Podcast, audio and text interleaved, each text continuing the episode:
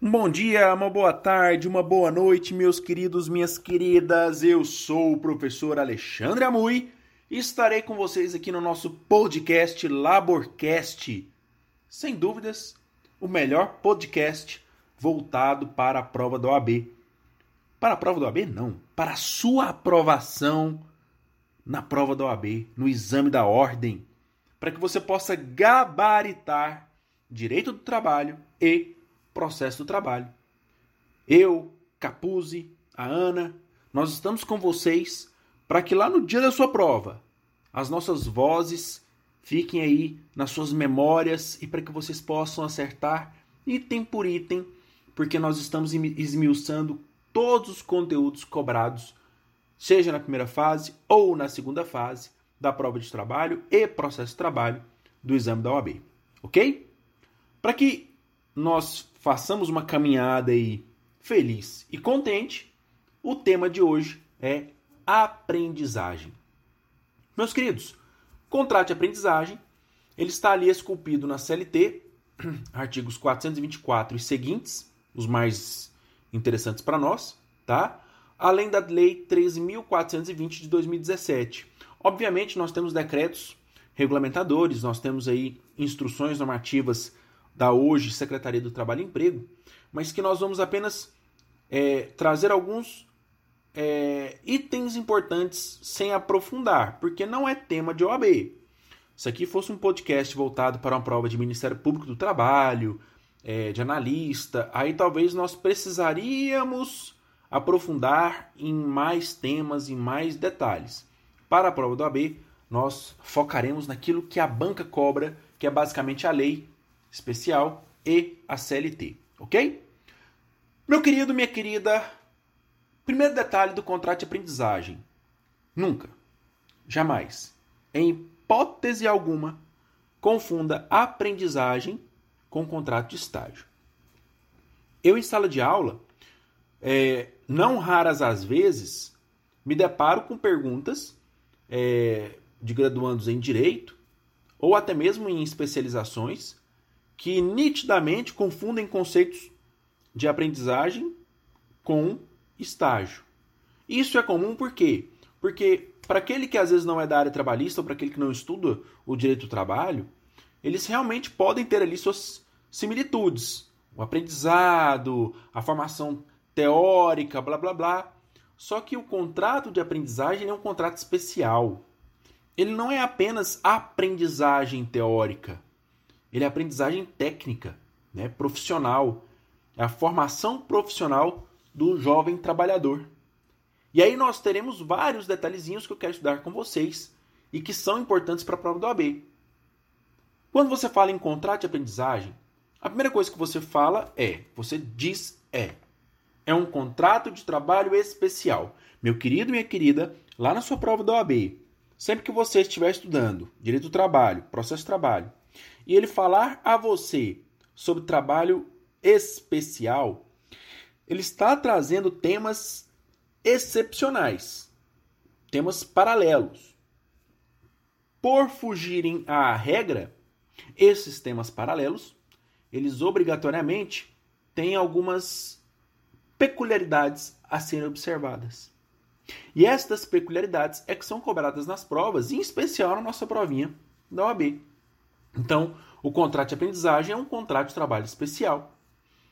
Primeiro detalhe, ele é ajustado por escrito. Meu querido, minha querida, quando eu falo ajustado por escrito, não é anotar CTPS, tá? Parece bobo, e eu concordo que a depender da discussão realmente é bobo, mas muita gente erra isso. A assinatura da CTPS nada mais é do que uma formalização documental do vínculo de emprego. Inclusive, nós já falamos no nosso podcast que a carteira de trabalho ela tem presunção relativa de veracidade, não absoluta. Ok? Quando eu falo contrato por escrito, eu preciso identificar contratualmente que se trata de um contrato de aprendizagem, com data de início, data de término, salário, jornada, regras, ok?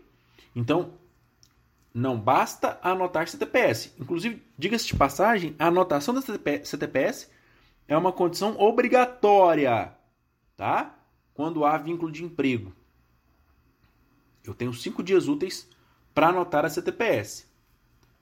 O contrato ele é obrigatório para validar a aprendizagem, certo? Para que não haja declaração de nulidade do contrato de aprendizagem. Belezinha. Além de ser ajustado por escrito, ele é por prazo determinado. Faça um asterisco aí, porque lá na frente nós vamos estudar sobre contratos e contratos por prazo determinado.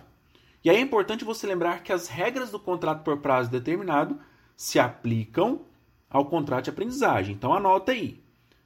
O professor disse que quando falarmos sobre contratos, em especial contrato por prazo determinado, nós também falaremos sobre os contratos de aprendizagem determinados. Até porque a regra é a mesma. Tá? E qual é esse prazo de aprendizagem? Até dois anos. O contrato de aprendizagem terá um prazo de validade de até dois anos, salvo para as pessoas com deficiência. Para os aprendizes, pessoas com deficiência, o contrato de aprendizagem poderá ser superior a dois anos.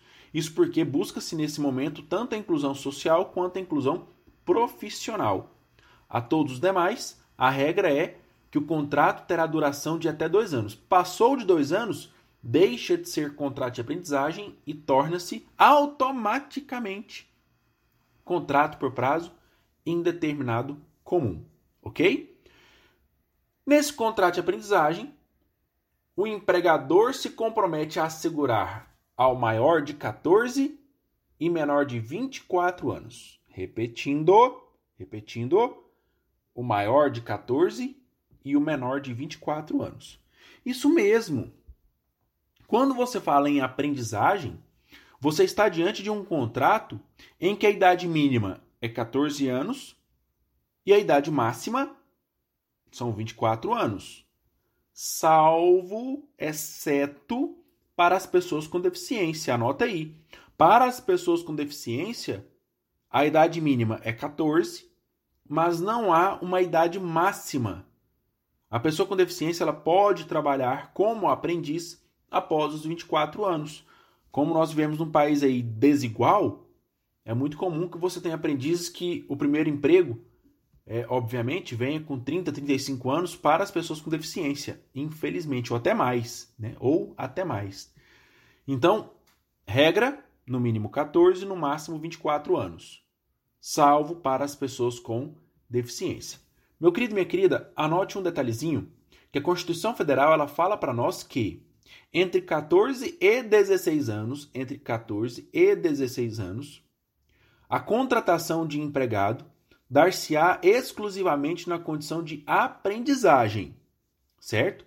Então, entre 14 e 16 anos, a contratação obrigatoriamente dar-se-á na modalidade aprendizagem. Dos 16 anos em diante, não é uma regra, é uma opção do empregador. A contratação para a aprendizagem certo? E aí o empregador se compromete a assegurar a esse maior de 14 e menor de 24 anos, salvo as pessoas com deficiência, inscrito em programas de aprendizagem ou de formação técnico-profissional metódica, compatível com seu desenvolvimento físico, moral, psíquico, certo? A aprendizagem, seja aprendizagem teórica, seja aprendizagem prática, certo? Qual que é a ideia? Que ao mesmo tempo que aquele jovem esteja inserido no ambiente educacional de ensino, ele automaticamente também estará ensino, inserido no sistema profissional, a execução de trabalho, seja ele manual, técnico, intelectual, tá?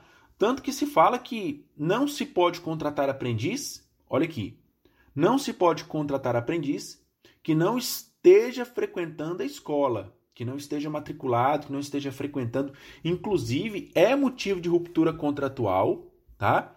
É motivo de ruptura contratual quando esse aprendiz não esteja frequentando regularmente o ensino, tá? Então, lá o artigo 433 da CLT, ele fala assim: o contrato de aprendizagem extinguir-se-á no seu termo, certo? Quando houver pelo menor ausência injustificada à escola que implique perda do ano letivo, tá? É interessante nós é, lembrarmos que aqui ele fala ausência injustificada à escola que implique na perda do ano letivo. Só que a falta ao programa de aprendizagem também permite a ruptura do contrato. Quer ver? O contrato de aprendizagem poderá ser extinto a termo, ou seja, antes do prazo, quando o desempenho do aprendiz for insuficiente ou pela inadaptação do aprendiz. Certo? Aqui, meus queridos, a gente pode analisar tanto a questão de faltas aos cursos teóricos promovidos para a aprendizagem, quanto aos cursos práticos promovidos para a aprendizagem. Beleza? Então, o aprendiz, ao ser contratado, obrigatoriamente deverá cursar é, o sistema educacional. É, ah, professor, mas eu não posso contratar analfabeto? A questão do analfabeto é que ele, para ser contratado, depende de estar inscrito a, no sistema de ensino, certo? Seja naquele sistema de educação de jovens e adultos ou no próprio ensino fundamental, ele precisa estar matriculado e frequentando o curso para que a sua condição de analfabeto ela possa aí é, ser extirpada, ok? Agora, qual que é a exceção, professor?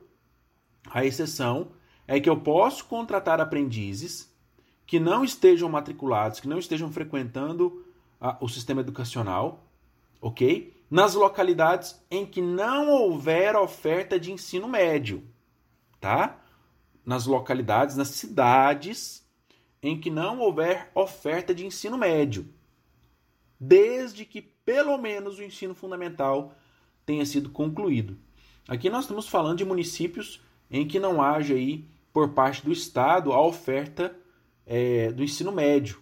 Aí o indivíduo tem de se deslocar por longos períodos né, para uma outra cidade para estudar. Aí fica complicado ele compartilhar ali estudo e locomoção. Então, nessa hipótese, ele poderia ser aprendiz é, sem frequentar a escola desde que já tenha concluído o ensino fundamental, ok? Esse aprendiz, meu querido, minha querida, ele tem uma jornada de no máximo, no máximo, seis horas. Essa jornada do aprendiz, conforme o artigo 432 da CLT, ela não pode ser prorrogada, tá? E ela não pode ser compensada. Presta atenção. A jornada de trabalho do aprendiz é de no máximo 6 horas por dia, tá? Seis vezes na semana, então dariam aí 36 horas na semana, sendo proibido a prorrogação, ou seja, horas extras, horas suplementares e a compensação de jornada. Ah, eu vou trabalhar um pouquinho mais segunda a sexta para não trabalhar sábado. Não, isso não pode, tá? Agora, obviamente, obviamente, que esse limite de 6 horas ele poderá ser de até 8 horas. Olha aqui, ó. Esse limite de 6 horas, ele poderá ser de até 8 horas. Para quem? Anota aí. 1. Um, para os aprendizes que já tiverem completado o ensino fundamental. Para os aprendizes que já tiverem completado o ensino fundamental. 2. Nessas horas que ultrapassem a sexta hora diária, forem utilizadas para aprendizagem teórica. Isso mesmo. Então, a jornada de trabalho, trabalhar seis horas. Ah, mas eu quero fornecer um curso aqui para os meus empregados, inclusive aprendiz. Beleza. Aí nessa hipótese eu posso prorrogar mais duas horas. Ele pode ficar mais duas horas na empresa, certo? Para aprendizagem teórica. Todo aprendiz tem esse direito, essa prerrogativa? Não apenas os aprendizes que tenham completado, concluído o ensino fundamental. Belezinha? Fácil? Fácil. As empresas, administração pública, em tese, né, os estabelecimentos de qualquer natureza são obrigados a empregar e matricular nos serviços nacionais de aprendizagem, e aí nós falaremos daqui a pouco sobre alguns detalhes em relação a isso, tá? É no mínimo 5% e no máximo 15% dos seus trabalhadores formalizados na condição de aprendizes. Então, uma empresa hoje, ela tem que ter no mínimo 5% de aprendizes para toda função que demande formação profissional. Obviamente, meu querido, minha querida, você não tem um aprendiz de advogado. Você não tem aprendiz de contador. Não, por que não? Porque o advogado, o contador, para que eles sejam advogados ou contadores, não basta terem uma formação técnica profissional. Há necessidade de uma graduação, ensino superior, e aprovação no exame da ordem ou no exame é, ali pra, pra, da contabilidade, né? É, não, não, existe aprendiz de médico, aprendiz de fisioterapeuta e etc. Esses, os cursos superiores não admitem aí a aprendizagem, tá? Funções específicas.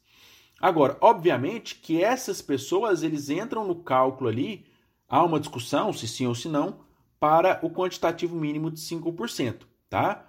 É, hora ou outra esse número muda, o judiciário muda a sua interpretação, que não nos interessa agora. O que nos interessa é, no mínimo 5% e no máximo 15%. Ok? Nesse contrato de aprendizagem, a única desvantagem para o aprendiz é que o FGTS dele é de 2%. O FGTS do aprendiz ele é de 2%. Então a empresa todo mês deposita lá 2% na conta fundiária dele, conforme artigo 15, parágrafo 7 da Lei 8036 de 90, certo? Agora, a...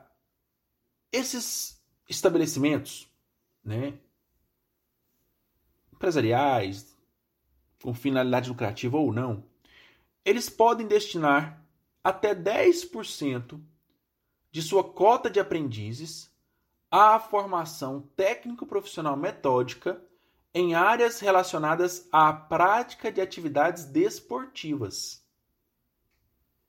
A prestação de serviços relacionados à infraestrutura, incluindo atividades de construção, ampliação, recuperação e manutenção de instalações esportivas e a organização e promoção de eventos esportivos.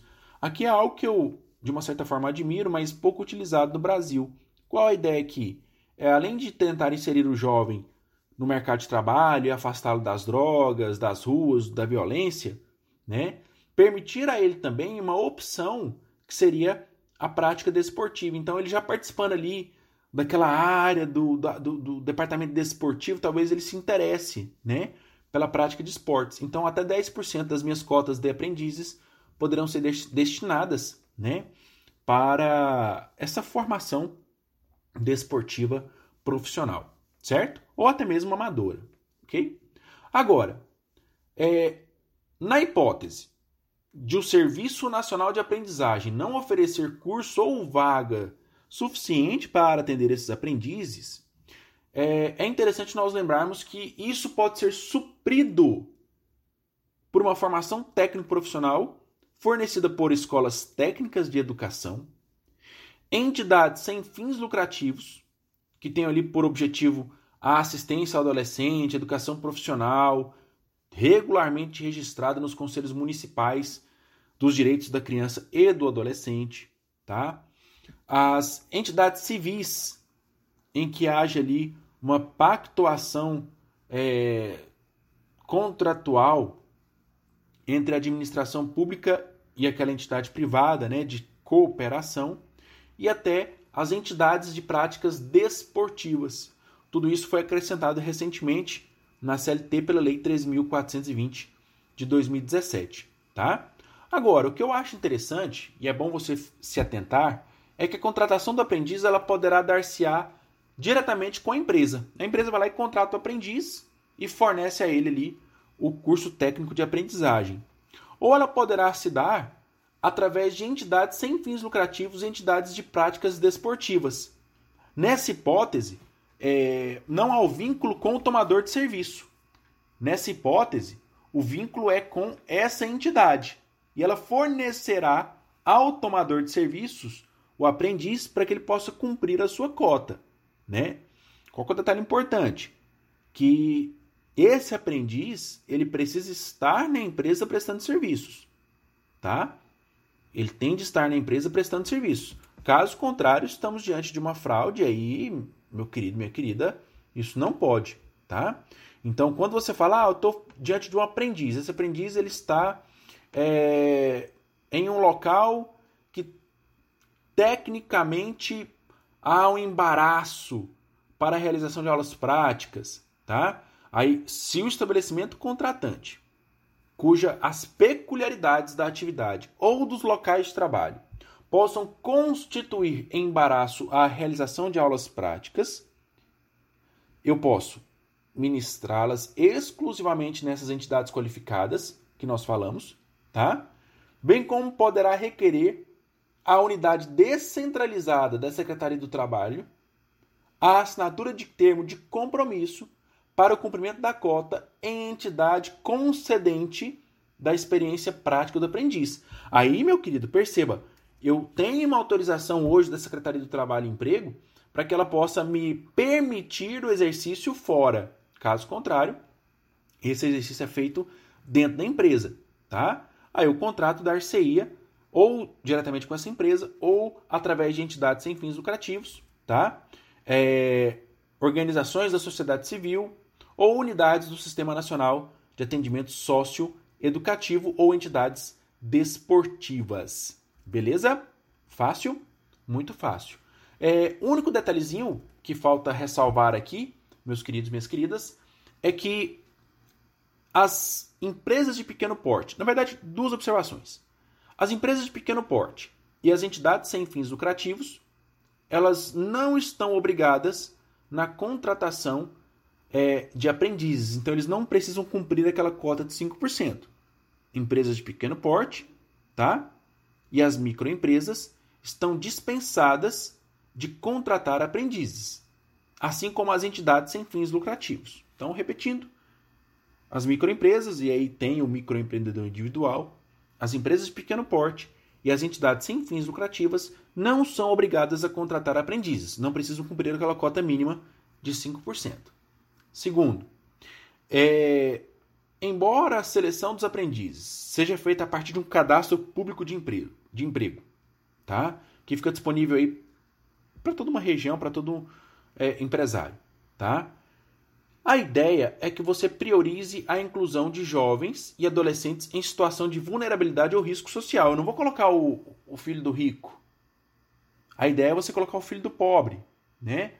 Para que ele tenha a possibilidade de crescer profissionalmente, crescer financeiramente e sair daquela condição de vulnerabilidade, tá?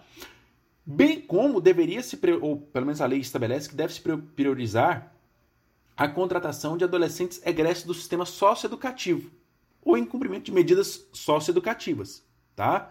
Aquele sistema penal é, de acolhimento institucional para crianças e adolescentes, tá? É, jovens que tenham ali condições de resgate de trabalho infantil, tá? Jovens e adolescentes com deficiência, jovens e adolescentes matriculados em ensino da rede pública, nível fundamental, médio, técnico. Então a ideia, meus queridos, minhas queridas, é inclusão, tá? Só que, ponto 1, um, ponto 1. Um, embora a lei preveja a prioridade de contratação de jovens entre 14 e 18, quando a atividade for noturna, insalubre, penosa ou perigosa, eu não posso colocar o aprendiz com menos de 18 anos. Certo? Quando o horário de trabalho for noturno, das 10 às 5 da manhã, no caso da zona urbana, insalubre, penoso ou perigoso, a contratação será de aprendizes com mais de 18 anos. Então, muito cuidado, porque nós aprendemos a usar o termo menor aprendiz, menor aprendiz. Esquece esse termo, até porque é o nome de uma empresa, tá? Ah, é aprendiz, ponto. A prioridade de contratação é de aprendizes entre 14 e 18 anos, salvo quando a atividade for noturna, perigosa, insalubre ou penosa. Aí, nesta hipótese, a contratação será de aprendizes com mais de 18 anos.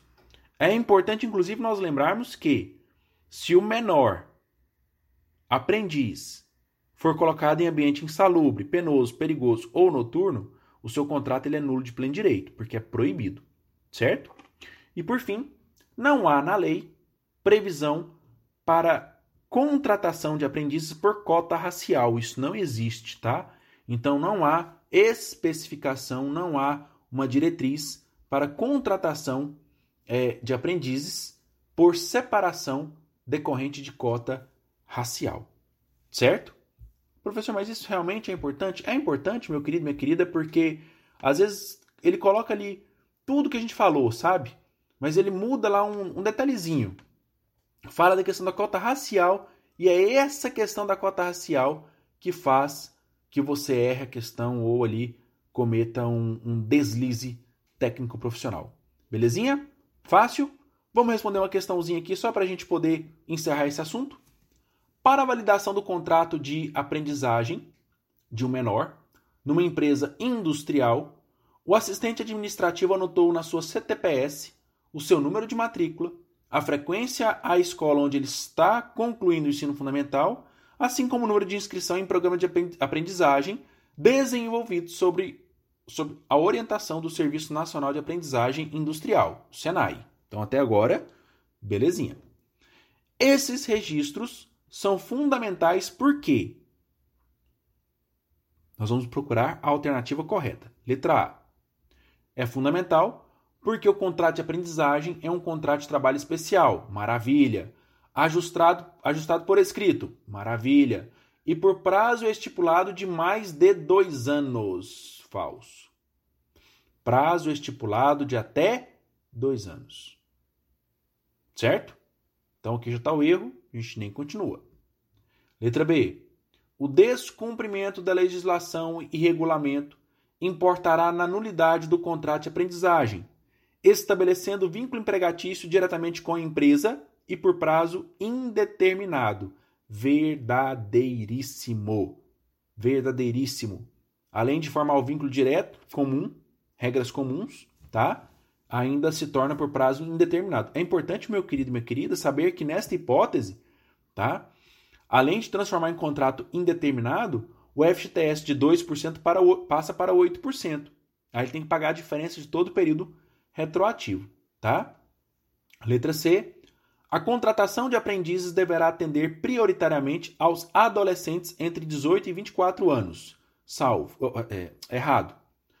Nós acabamos de falar que a contratação deverá atender prioritariamente é, adolescentes entre 14 e 18 anos exceto quando as atividades práticas de aprendizagem ocorrerem fora do estabelecimento, em condições insalubres, perigosas, penosas ou em horário noturno. Memorizem isso, tá? Letra D. Os estabelecimentos de qualquer natureza são obrigados a empregar e matricular nos cursos nacionais de aprendizagem número equivalente a 20% no mínimo e 40% no máximo em condição de aprendizagem. Falso e falso. Um, porque não é estabelecimento de qualquer natureza. Não. Tá? Nós vimos que as microempresas, empresas de pequeno porte e entidades sem fins lucrativos não são obrigadas a contratar. Segundo erro, não é 20% mínimo e 40% máximo. 5% mínimo e 15% máximo. Então, letra, letra D também está falso. Letra E, os estabelecimentos necessitam formalizar que a duração do trabalho de aprendiz excederá de 6 horas diárias até 8 horas diárias para os aprendizes que estejam cursando o ensino fundamental, se nelas forem computadas as horas destinadas à aprendizagem teórica. Meu querido, está quase certo. O que está errado? É, eu só posso prorrogar a jornada de 6 para 8 horas para os aprendizes que tiverem concluído o ensino fundamental. A questão fala para os aprendizes que tiverem cursando. Então, esse cursando torna a questão incorreta. Belezinha? Muito fácil. Se você gostou do nosso podcast de hoje, se você teve dúvidas, se você quer ver essa questão, né, olhar a questão, me manda aí um WhatsApp, me manda aí é, uma mensagem lá no Instagram, arroba Alexandre Amui, para nós discutirmos melhor o nosso conteúdo e finalizarmos ele para a prova da OAB. No mais, um beijo, um abraço e até o nosso próximo podcast Laborcast. Tchau, tchau e até mais.